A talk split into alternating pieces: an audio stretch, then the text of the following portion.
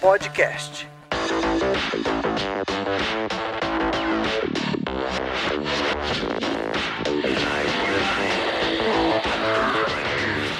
Olá, sejam muito bem-vindos a mais um TOTUS Developers Podcast. Eu sou Ricardo Manzano, especialista em interface em ambientes multiplataformas, e hoje não serei seu host. Passei aqui só para apresentar o time que vai tocar o podcast de hoje, que será um clube do Bolinhas Avessas, com um time 100% feminino. Então hoje eu vou ser muito bem representado pela Rafaela Miranda. Então eu deixo vocês em boas e empoderadas mãos. É com você, Rafaela. Obrigado, Manzano. Hoje o papo é entre mulheres, hein? Fala, galera. Eu sou a Rafaela Scremin Miranda, de Cianorte, no Paraná. Sou profissional de recursos humanos e trabalho nessa área há 14 anos. Tenho formação em design de moda, processos gerenciais e pós-graduado em gestão de pessoas. Aqui comigo hoje tem duas mulheres incríveis. Vou chamar a primeira, que é a Gabriela Cavigliero. É assim, Gabi? Acertei? Apresenta pra gente. Oi, Rafa, tudo bem? Fala, galera. Na verdade é Gabi Cavagliero. É difícil pronunciar Ixi, mesmo. errei, hein? Eu sou a Gabi, tô há 10 anos na TOTUS, 5 anos aí na área do X-Lab como designer. Sou formada em administração e pós-graduada em gestão de projetos. Nada a ver com designer, mas eu vou contar um pouquinho depois pra vocês a minha trajetória aí. Tá, aqui com a gente também tem a Morgana Guski. Morgana, se apresenta aí pro pessoal te conhecer também. Legal, obrigada Rafa. Oi pessoal. Então eu sou a Morgana, tenho aí mais de 10 anos de experiência com design. Sou formada em design gráfico, tenho também mestrado em design e tô na TOTUS há três anos atuando aí nessa área fantástica que é o UX. Que legal, não falei que a gente tinha pessoas incríveis aqui com a gente hoje? Então, para que uh, vocês saibam aí, hoje nós vamos falar de um tema super importante, interessante e que tá muito na moda, né? Por que investir em um X design? Mas antes disso, eu quero falar para vocês um esquema bem legal. Quero lembrar vocês sobre a comunidade Desenvolvedores da TOTOS, que é para todos os TOTORs e não TOTORs também, onde temos todas as matérias dedicadas a desenvolvedores, blog, documentação, vagas, próprio podcast que vocês estão escutando aqui. Acesse lá, developers.totos.com. Bom, e é isso. Então vamos começar, né, meninas? Meninas, a gente escuta com frequência falar de UX, mas afinal, o que, é UX? Conta pra gente. Bom, UX tem a ver aí com as relações de uso que uma pessoa tem com um produto, com um serviço ou com uma experiência. Então é normal as pessoas acabarem relacionando UX somente com produtos digitais, mas UX é muito mais abrangente do que isso. Até tem o, o Donald Norman, que é um dos pais aí do UX, e ele fala muito sobre todos os momentos que envolvem a experiência de uma pessoa com aquilo que ela se, se interessa ou com aquilo que ela está pesquisando sobre, que ela tá contando para alguém, né? O momento que ela compra, que ela recebe, que ela carrega, que ela abre a embalagem, que ela toca, enfim, que ela usa, tudo isso tem a ver com a experiência do usuário. É, eu acho que vale falar, né, que o X, né, User Experience ou experiência do usuário, igual a, a Morgana falou aí, nada mais é como uma experiência completa, né? Então a gente tá falando do pré, durante e após o uso de, de um serviço e de um produto aí. Por exemplo, a gente tá aqui hoje, a gente precisa precisa pensar na experiência de quem está ouvindo o podcast, né? Então, pensar em todo esse processo, na gravação, de como a gente vai fazer tudo isso, isso é uma experiência que a gente vai levar isso para o usuário, né? Nada mais além disso, né? O, o X é todo esse processo de experiência antes e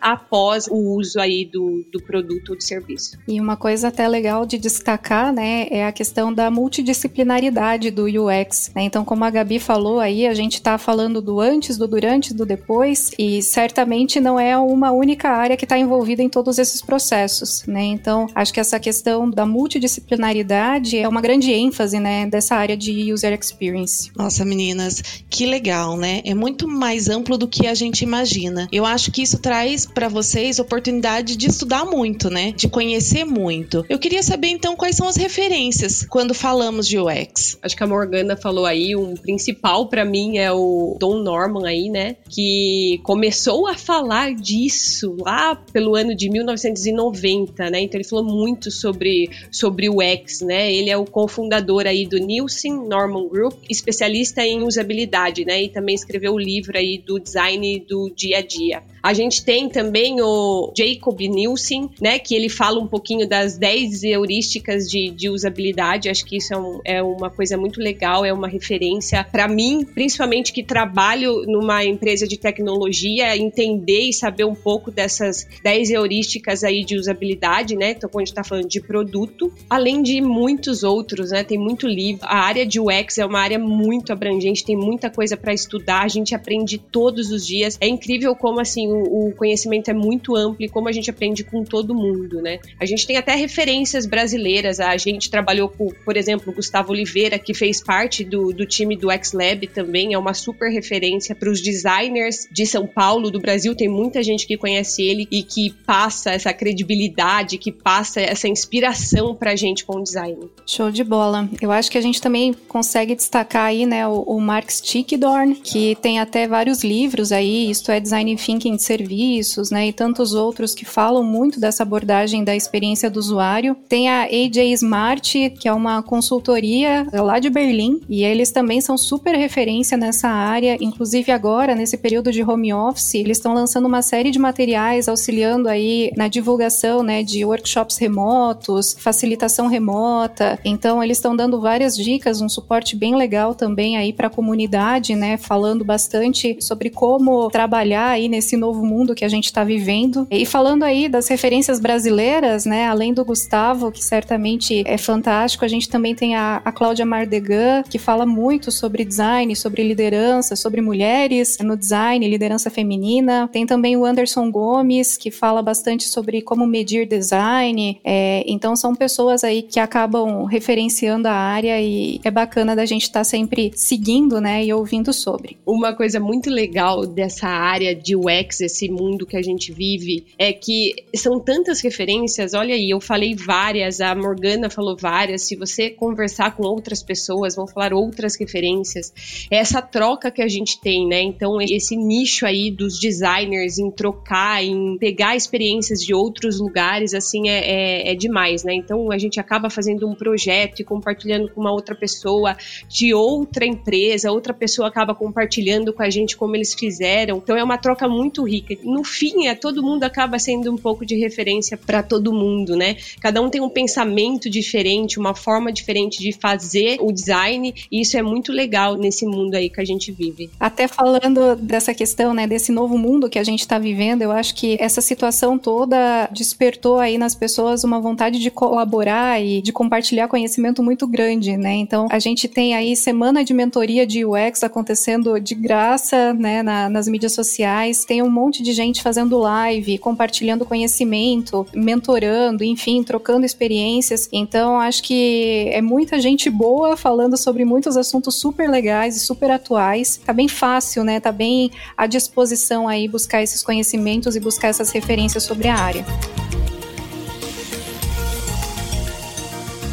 Escutando vocês falarem assim, como é apaixonante, né? Imagino que vocês são apaixonados por essa área. E ver o trabalho de vocês, né? Facilitando a vida das pessoas, acredito que é incrível. Eu queria saber como que vocês entraram nessa área, nesse mundo de UX. Bom, eu comecei, né, então, há cinco anos atrás. Eu tô há 10 anos na TOTUS, na verdade, e eu trabalhava na área de projetos. Eu tive a oportunidade de ir pro X-Lab, né? Então, o Fábio Miranda, que é um dos criadores aí do X-Lab, junto com o Gustavo Oliveira e com o Alexandre Costa, me deu essa oportunidade, né? Então, a partir daí, eu me apaixonei, assim, pela área de UX, por ser designer, aprender, né, é, entender o propósito das pessoas, querer ajudar essas pessoas. Então, acho que a partir daí eu me apaixonei. Não tenho, né, formação em design, sou formada em administração, mas o time na época procurava essa multidisciplinaridade que a Morgana falou logo lá no início, né? Então eles buscavam isso, eles não buscavam só pessoas que eram formadas em design, então eles buscavam essa diferença de pessoas. Eu fui uma delas, né? Então formada em administração e eu acabei aprendendo muito, né? Aprendi muita coisa legal e o quão prazeroso e o quão a gente acaba conhecendo muitas coisas trabalhando nesse mundo aí de UX. Hoje, se a gente for até parar para pensar, tem muita gente usando isso, né? Então, tipo, psicólogo, design designers, economistas usando essa abordagem, né, do design? Bom, eu acho que eu sou designer desde sempre, né? Acho que desde criancinha aí essa veia de design já corria dentro de mim. Eu sempre gostei muito de organizar as coisas, sempre gostei muito de aprender, de ler, de escutar as pessoas, de resolver aí quebra-cabeças, né? Vamos dizer assim, problemas complexos, enfim. Então, até na escola, né, eu sempre era aquela pessoa que organizava a equipe, que fazia o cartaz, que, enfim, montava o slide. Então, acho que sempre correu, assim, dentro de mim essa vontade de trabalhar com design. E aí, quando chegou a hora de escolher qual caminho seguir, né, qual graduação escolher, que é normalmente aquele momento de desespero, eu sempre tinha muito claro, assim, que eu, que eu queria seguir nessa área. Então, eu escolhi aí iniciar a carreira como designer gráfico. Na época, a gente ouvia muito pouco sobre UX, né, então isso já faz um tempinho aí, mas não tinham disciplinas sobre experiência do usuário na graduação ainda. E com o passar do tempo, né, também durante depois a especialização e principalmente no mestrado, eu acabei me aproximando cada vez mais dessa área, né, de ver o usuário aí de uma outra forma. Então, quando a gente estuda design, a gente sempre está muito focado no cliente e por vezes a gente até acha ruim, poxa, mas o cliente fica dando pitaco, né? Eu entrego alguma coisa e ele sempre está reclamando. E aí a gente, quando olha as coisas por essa lente da experiência do usuário, a gente gosta muito de fazer com as pessoas, né? Eu sempre falo muito isso. A gente inverte, é só uma preposição, mas ao invés de fazer para, a gente faz com. Então eu acabei me apaixonando por isso e, e hoje aí tô na área atuando aí com produtos digitais, mas mais uma vez eu não comecei com produtos digitais, eu comecei com a parte de experiência do usuário orientada a serviços e experiência e acabei migrando para a área de produtos digitais. Então eu acho isso fantástico aí também na área, né? Como a Gabi falou, ela acolhe abraça, né, aí multidisciplinas e, e, e multiconhecimentos aí para a gente estar tá sempre focado aí em entregar o melhor para os nossos usuários. E no início disso tudo, né? Lá no início, quando vocês começaram nessa área, pintou desafio? Como que foi? Eu acho que não só no começo, né? Mas sempre. acho que o nosso Até dia a dia, o nosso dia a dia é resolver desafios, né? Então, a gente lida muito assim com a questão de entender qual é o problema, né? Então, eu acho que isso faz parte aí do nosso dia a dia enquanto designer e também, querendo ou não, é a grande motivação, né? Então, mais do que simplesmente fazer alguma coisa, a gente precisa identificar qual que é o problema problema, a gente precisa saber exatamente aí aonde buscar as fontes, né? Então, acho que desafio é a palavra que move a área e certamente, assim, desafios falando, né, até em nível de cultura de empresa e, e tudo mais, o design, ele ainda é relativamente novo, né, nesse meio corporativo e no, no nosso dia a dia. Então, existe toda uma questão de aculturamento, né, das empresas, de mostrar que o UX não é só telinha, que o UX é muito mais do que isso, que a gente tem foco também na questão de entender negócio, de estratégia e, e tudo mais, né? Então, acho que os desafios são diários, tanto no dia a dia enquanto profissional, como também de fazer com que a profissão, com que a área cresça e, e encontre um lugar ao sol, né? Vamos dizer assim. É verdade mesmo. Pegando o gancho, inclusive, nisso que a Morgana disse, estava refletindo aqui, inclusive, como a gente é desafiado todos os dias, né? Então, toda vez que me entregam um projeto na mão, eu sempre fico nervosa até a entrega dele. É surreal, assim, como isso tira a gente da zona de conforto todos os dias, né? Dá o friozinho da barriga do início, é isso? Meu Deus do céu, dá, dá muito do frio início, na barriga. Do meio, do fim.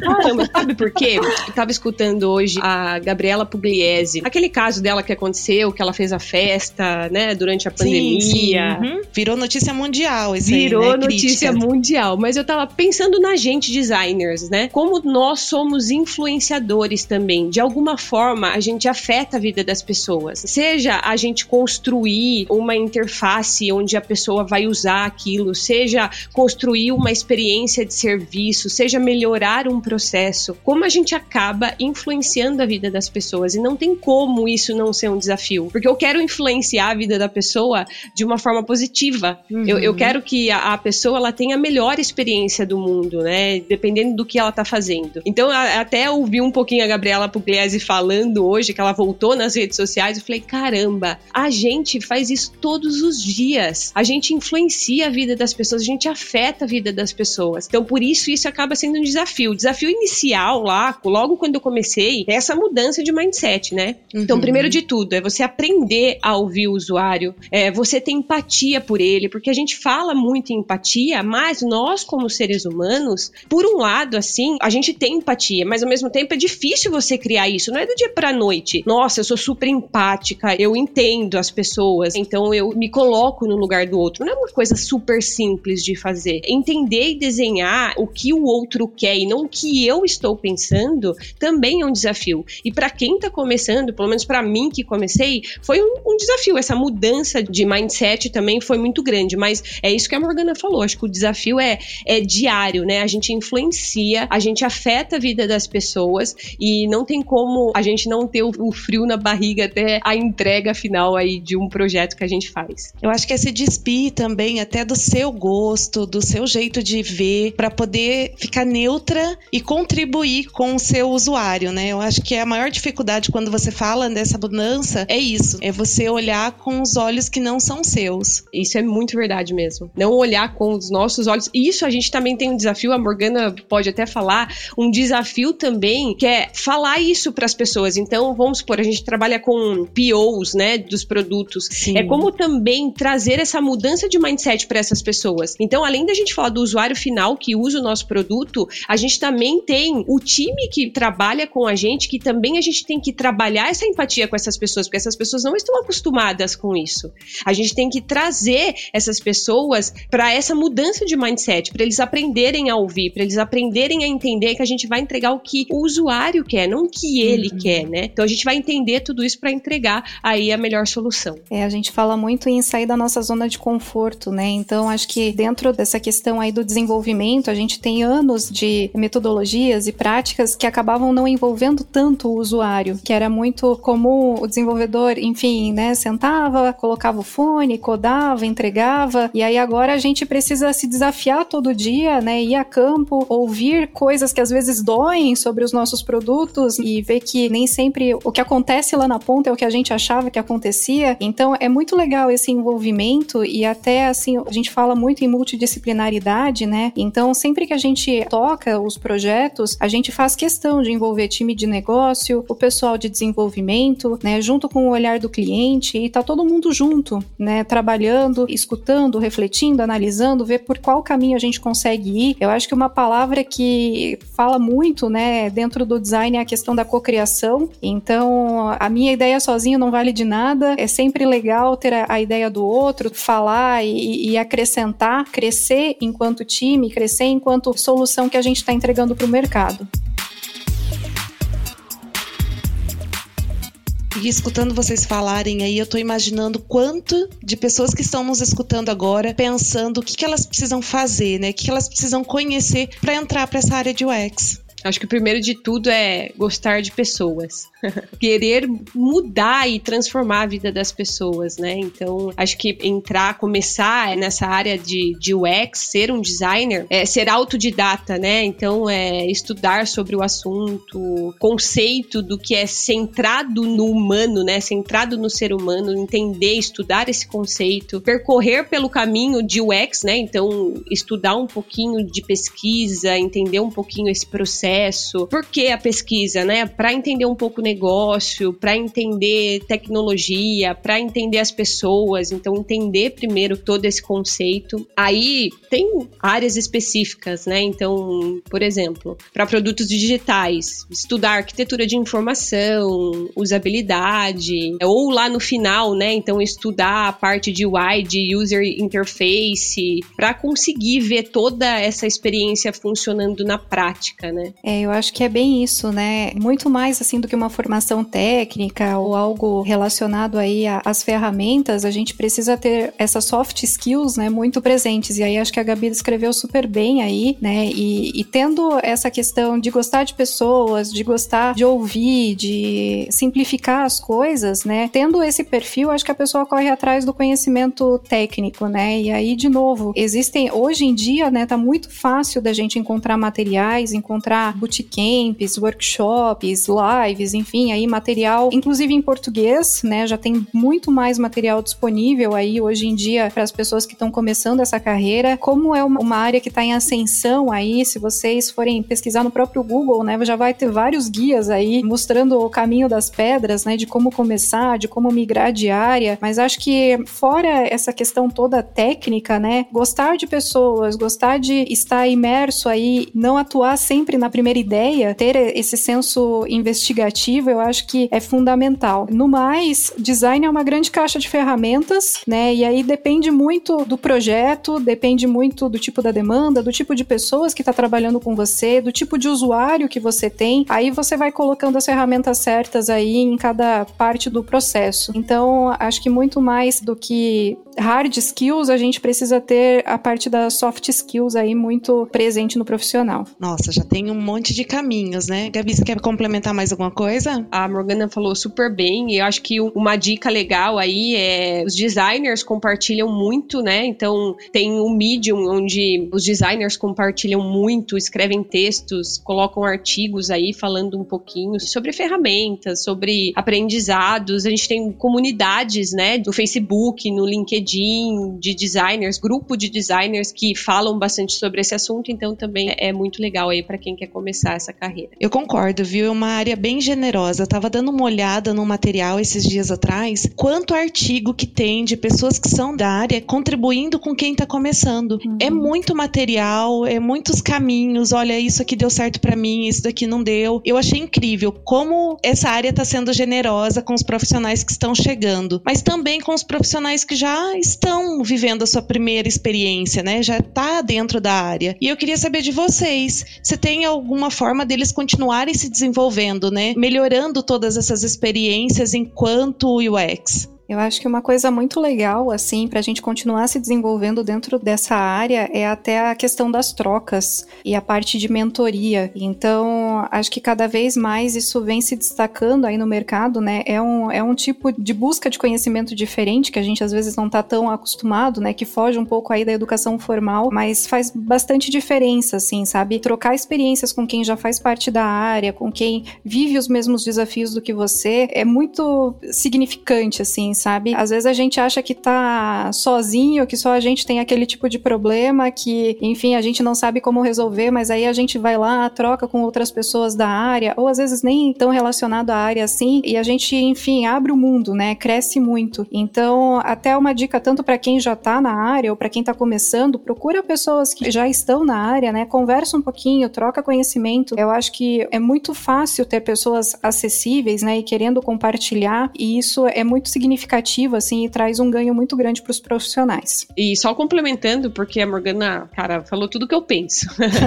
Esse mundo de UX, a gente se desenvolve todos os dias, né? Então, essa troca de experiência, que o que a Morgana falou, né? Às vezes o que não deu certo aqui, daí você vai conversar com uma outra pessoa, também não deu certo, e vocês acabam compartilhando e fazendo de forma diferente. Então, acho que essa troca realmente é, assim, é significativo para essa área de UX, para os designers, para o nosso desenvolvimento. Até mesmo falando de, de, designers que estão em squads, às vezes estão sozinhos, né? Então eles sentem um pouco dessa falta, né? De como eu vou me desenvolver. Às vezes eu respondo para uma pessoa que ela não é da vivência dela, né? Esse mundo do UX, né? Então como que eu faço para me desenvolver? Então é procurar mesmo aí as referências, as pessoas de outras áreas para trocar esse conhecimento e para conseguir se desenvolver, né? Então a gente, por exemplo, ali dentro do X Lab, a gente sempre tenta trocar conhecimento, mostrar o que a gente está fazendo, perguntar o que acha. Nesse último plano de desenvolvimento, o meu líder, né, o, o Tiago, ele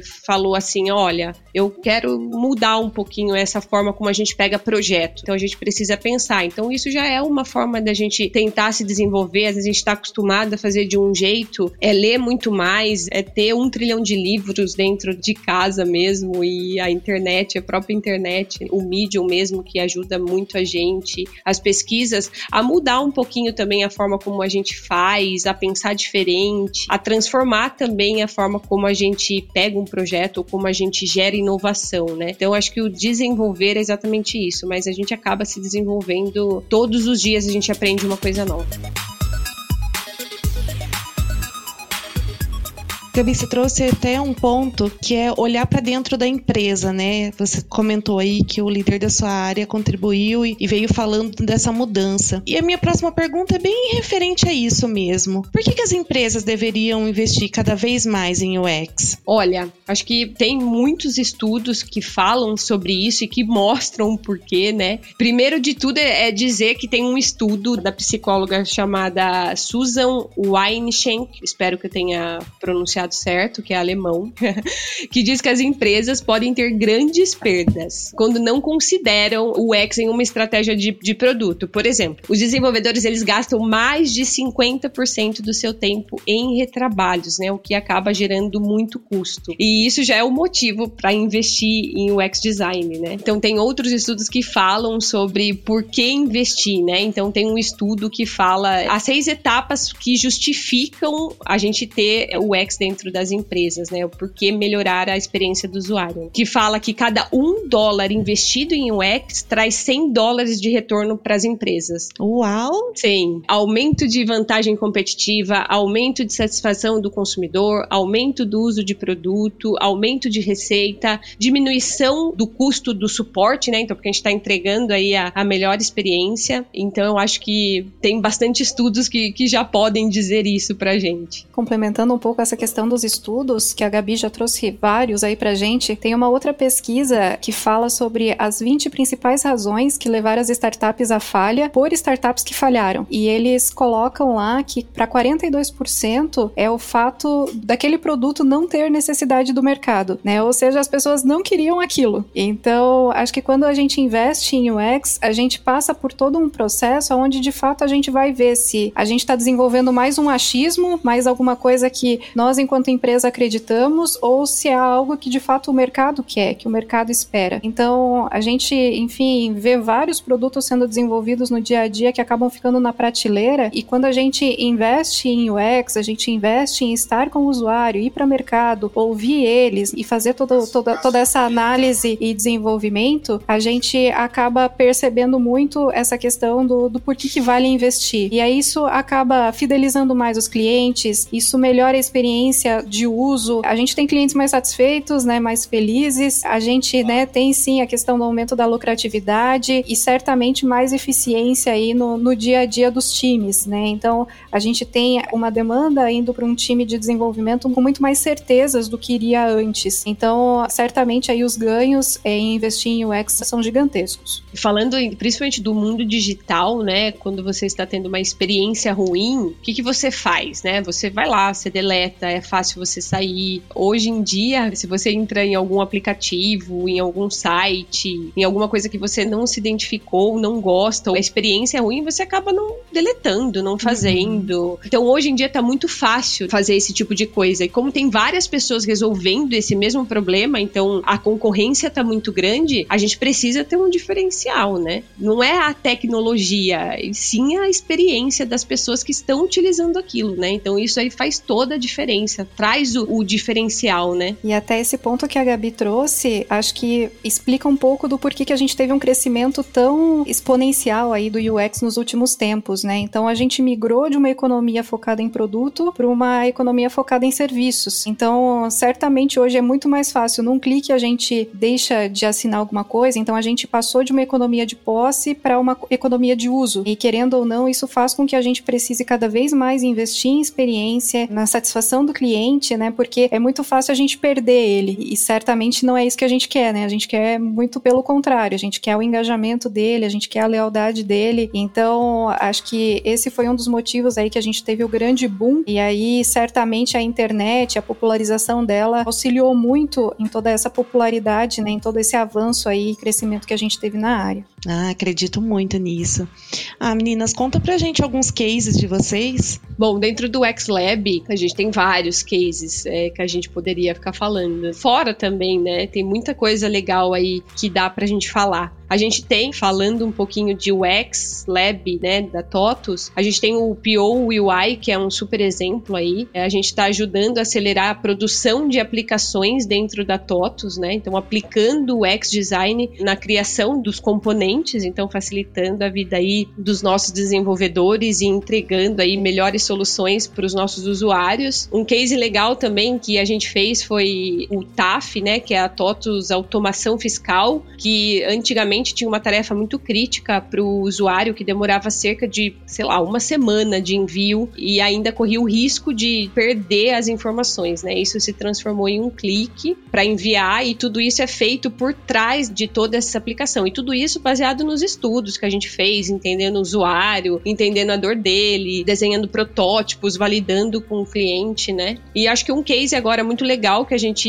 está testando ainda, está pilotando é os serviços online, né? A implantação dos serviços da TOTUS, né? Dos ERPs. Depois da pandemia, como que a gente vai resolver esse problema, né? Antigamente a gente ia para o cliente, agora a gente não pode mais ir para o cliente. Como que a gente vai é fazer? É tudo muito né? novo, né? É tudo muito novo. Então a gente fez um, um projeto muito legal de como a gente levar essa experiência para o cliente de forma remota, de forma online, totalmente digital e ter essa credibilidade, né? E ter essa participação e o cliente ver realmente que a gente está entregando o que a gente propôs entregar, né? Então foi um projeto super legal. A gente mudou metodologia de entrega, a gente colocou movimento ágil no meio de tudo isso. Então foi um trabalho muito legal. A gente tem contato ainda com as pessoas que estão puxando esse projeto, então tá todo mundo gostando, os clientes falando bem aí desse processo de serviços de forma remota. Então acho que tem muitos cases aí para falar. Nossa, que legal, que massa, Gabi. E aí, Morgana, conta também. Vou, vou compartilhar um com vocês. A gente teve há um tempo atrás uma demanda que chegou pra gente com o foco de atender um segmento específico, né, aqui da TOTUS. E durante todo o processo, a gente buscou mais do que atender aquele segmento, mapear a tarefa que ele tinha como foco cumprir, né? E aí a gente seguiu todo o desenvolvimento desse projeto muito focado na tarefa. Então, se a gente for ver, é um produto bastante simples, né? Que o objetivo é de auxiliar aí na execução de checklists no mercado. Só que ele acabou nascendo uh, com foco em um segmento específico. Hoje a gente tem esse produto rodando em N segmentos e aí, como a gente acabou desenvolvendo ele muito orientado à tarefa,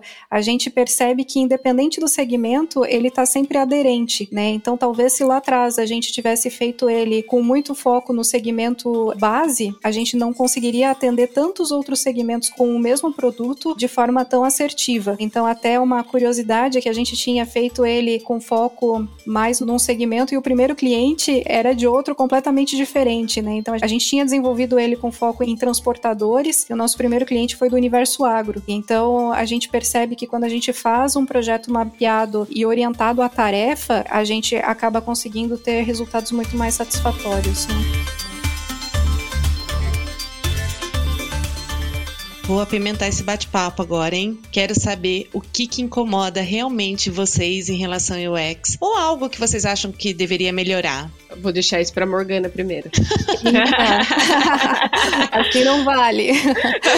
Eu acho que uma coisa ainda que incomoda bastante, até a gente já comentou um pouquinho sobre isso, né? É a relação do UX somente com a estética das coisas, né? Somente com o resultado final. Então, ainda hoje, muita gente acaba chegando pra gente com uma demanda pronta e faça tal coisa, ou faça essa tela. E nem sempre o resultado, enfim, vai ser uma tela. Às vezes é uma melhoria de processo, às vezes é um fluxo, enfim, alguma outra coisa. Então eu gosto de associar muito com o modelo do iceberg, né? Ele é bem famoso aí e bem tradicional em, múltiplas áreas e a gente tem ele dentro do UX também. Então, por vezes, por a gente só conseguir ver o resultado final, só ver a tela, só ver o produto acabado, a gente esquece que por baixo dele, né, por baixo da água, a gente tem uma série de elementos que acabam fazendo com que ele seja sustentado, né, que tenha parte de sustentação dele. Então, a acho que o UX é muito mais do que isso, sabe? Então, é algo que ainda incomoda muito, né? Muitas vezes o pessoal acaba vendo o profissional dessa área somente como o fazedor de telinha, mas é, é muito mais, né? Então, a gente tem toda uma fase mais abstrata do processo que é muito focada em pesquisa, em análise, né? E isso tudo nos mais diversos contextos.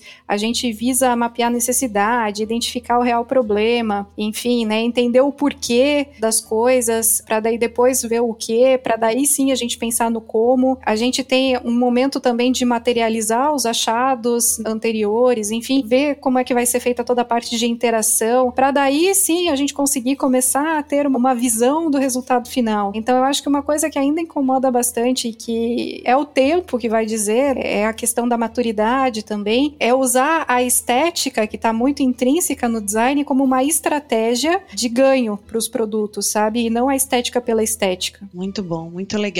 A gente vê até conteúdos relacionados a isso, eu que não sou da área de UX, né? Falando exatamente isso, da importância de sair do superficial e muito mais a fundo. Gabi, faz sentido isso para você? Faz muito sentido e é só para complementar a Morgana, se você olha aí muitas vagas, se você vai olhar a descrição das vagas, ainda o pessoal tá pedindo, por exemplo, conhecimento em Java, banco de dados, que são coisas que o X não precisa ter, né? Então, realmente é uma coisa que incomoda ainda. Eu acho que é o pessoal ter essa informação de que o X não é só telinha bonita, mas infelizmente isso ainda tem muita gente ainda que tem esse pensamento. Eu acho que a gente tem tido uma melhora, né? A gente tá conseguindo mostrar que o X é muito mais do que isso, mas eu acho que isso é uma coisa que realmente ainda incomoda, né? Eu acho que, né, puxando o gancho aí, acho que é também ter mulheres aí nesse mundo de UX, né? Tem muito mais homens do que mulheres, então a gente também tem que levantar essa bandeira e falar para as mulheres virem para esse mundo da inovação, a gente aparecer muito mais, porque ainda é muito visto por homens, né?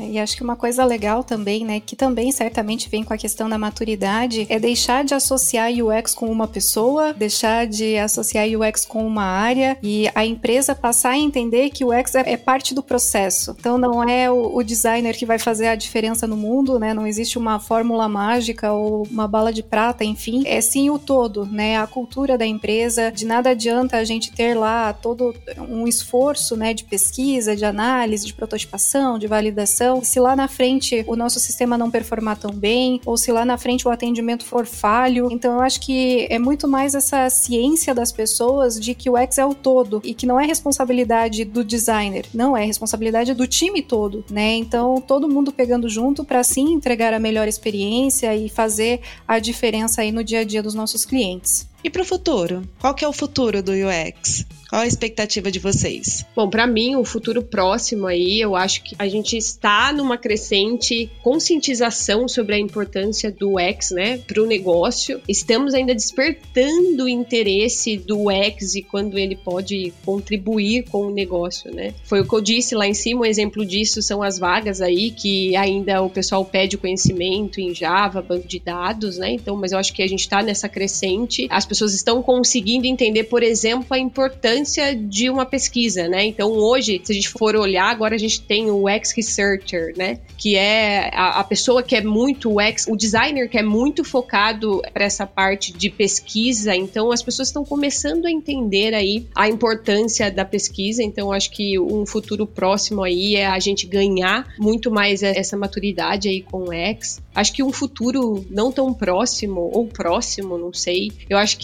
viajando um pouco, acho que a gente vai trabalhar muito aí com inteligência artificial. A gente vai começar a orquestrar essas experiências dos poucos pontos de contato físico aí que permanecerão, né? Posso estar viajando, mas às vezes eu fico pensando aí no futuro, a gente conversa bastante lá dentro do X-Lab, então eu acho que para um futuro aí não tão próximo isso pode acontecer, né? E acho que o nosso papel sempre é precisar humanizar essas relações aí por meio do design. Eu concordo 100% com a Gabi, acho que esse futuro não tão próximo, ele é mais próximo do que a gente acredita.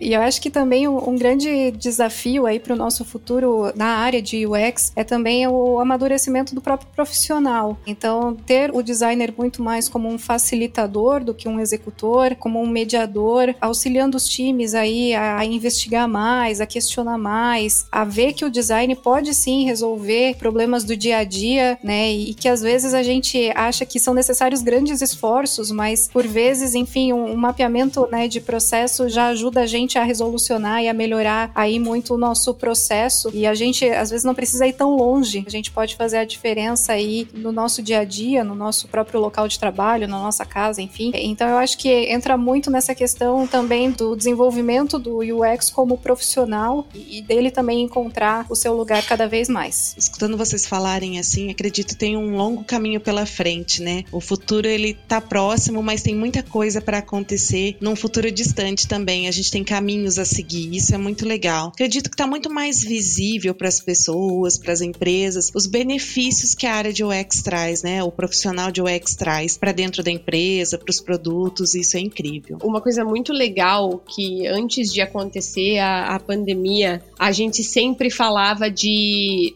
cara, nunca, não existe a possibilidade de fazer nenhum tipo de projeto de forma remota, não existe a possibilidade de fazer workshop de forma remota. é verdade. E a gente também teve que mudar com isso, né? A Morgana aí, a gente trabalha na mesma empresa, então a gente sempre, né? Qualquer projeto, não, não existe essa possibilidade de pegar projeto remoto, não dá para fazer isso remoto, não dá para fazer workshop remoto, não dá, né? Então a gente também teve que aprender e entender como funciona isso também também, né? Então a gente também tá quebrando essas barreiras que a gente, como designer, tinha, né? Então a gente tinha essa mente fechada, mas não, olha só agora, né? A gente também tá abrindo fronteiras, inclusive, para trabalhar com outros estados, com outros países. A gente vai iniciar um projeto aí com o pessoal do EMI, o pessoal do México, tudo de forma remota. Então, isso também é um futuro, né? É um futuro super próximo que a gente nunca pensou, mas que a gente teve que construir isso aí de forma rápida, inclusive. É verdade. Acho que da noite pro dia a gente precisou se reinventar. E aí, num primeiro momento, vem aquela questão do branco, né? Meu Deus, e agora o que, que eu faço?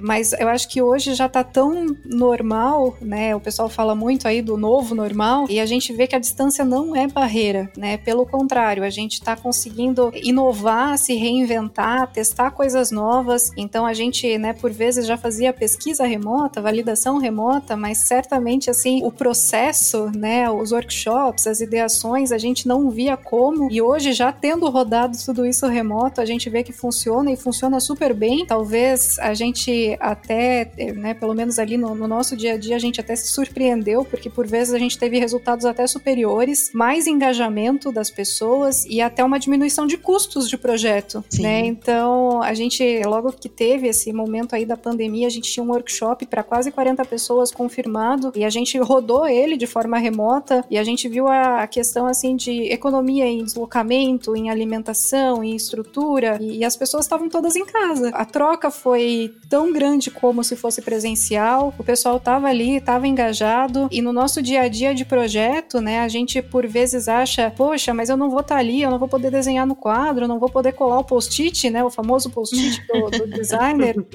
E hoje a gente tem tantas ferramentas digitais que possibilitam isso. Esses dias eu ouvi uma frase que é na distância distância parece que estamos mais juntos. E eu acho que isso Sim, nunca foi tão verdade, é verdade, Sabe? De fato, assim, a gente por vezes roda projetos, né? Eu sou aqui de Joinville e a gente tem parte do time em São Paulo. E antes tinha toda essa questão até de desgaste das pessoas, de ficar viajando, indo e vindo, né? E agora, remoto, a gente tá um clique de distância, né? Às vezes a é. gente, poxa, peraí que eu tô atrasada, né? Mas eu tava em outra reunião e, e um clique depois tu já tá naquela, tu já tá com as pessoas. E, e eu acho que essa frase nunca foi tão verdadeira, sabe? Acho que é exatamente isso. Na distância a gente percebeu que a gente está muito mais juntos. Eu acho que esse momento veio de uma forma positiva também para nos mostrar que a gente pode ir muito mais além do que a gente imaginou que pudesse. A gente se colocava a barreira, embora a gente achava que estava tirando. Acredito que tem muito chão pela frente para a gente aprender com isso também. Não tem limite, né? A gente não pode pôr limite. Exatamente. É verdade.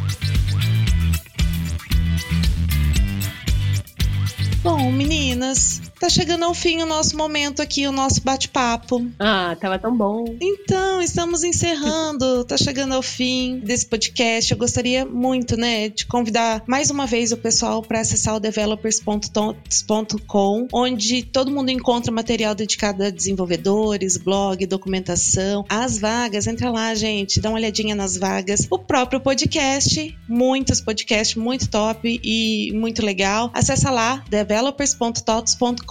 Meninas, alguma outra dica, sugestão, consideração que vocês queriam deixar para o pessoal que nos escuta? Então, se quiserem, me sigam aí no LinkedIn, Gabriela Cavagueiro. A gente também, do X, a gente tem um Medium, onde os designers contam um pouquinho das histórias dos projetos, o ponto de vista do design, né? A gente também tem o Twitter, o XLab São Paulo, e o Instagram, o XLab São Paulo também. Isso aí, então também deixo o meu LinkedIn, né? Quem quiser trocar experiência aí, adicionar, a gente pode conversar bastante, é o Morgana Gansky, e eu acho que é, é muito disso, né? A gente, nesse novo mundo aí que a gente está vivendo, a gente está cada vez mais compartilhando conhecimento. Enfim, entrem nas lives, participem das comunidades, estejam aí sempre atentos às novidades, né? O pessoal do UX posta bastante coisa no Medium também, e não só UX da TOTUS, né? Mas toda a comunidade como um todo aí compartilha muito conteúdo, muito conhecimento. Tem diversos canais no YouTube também. Procurem, assinem, se inscrevam, acompanhem, que acho que tudo isso vai fazer muita diferença aí no, no dia a dia de vocês enquanto profissionais. Top, meninas. Então, eu sou a Rafaela Miranda. Procurem lá também, Rafaela Escremin Miranda no LinkedIn. Eu sempre posto vagas por lá. Eu sou da área de RH, conforme eu já tinha falado, né? E eu tô sempre à disposição. Meninas, muito obrigado pelo bate-papo. Foi um prazer. É isso, gente. Muito obrigada a vocês que nos escutaram até aqui. Espero que tenham gostado.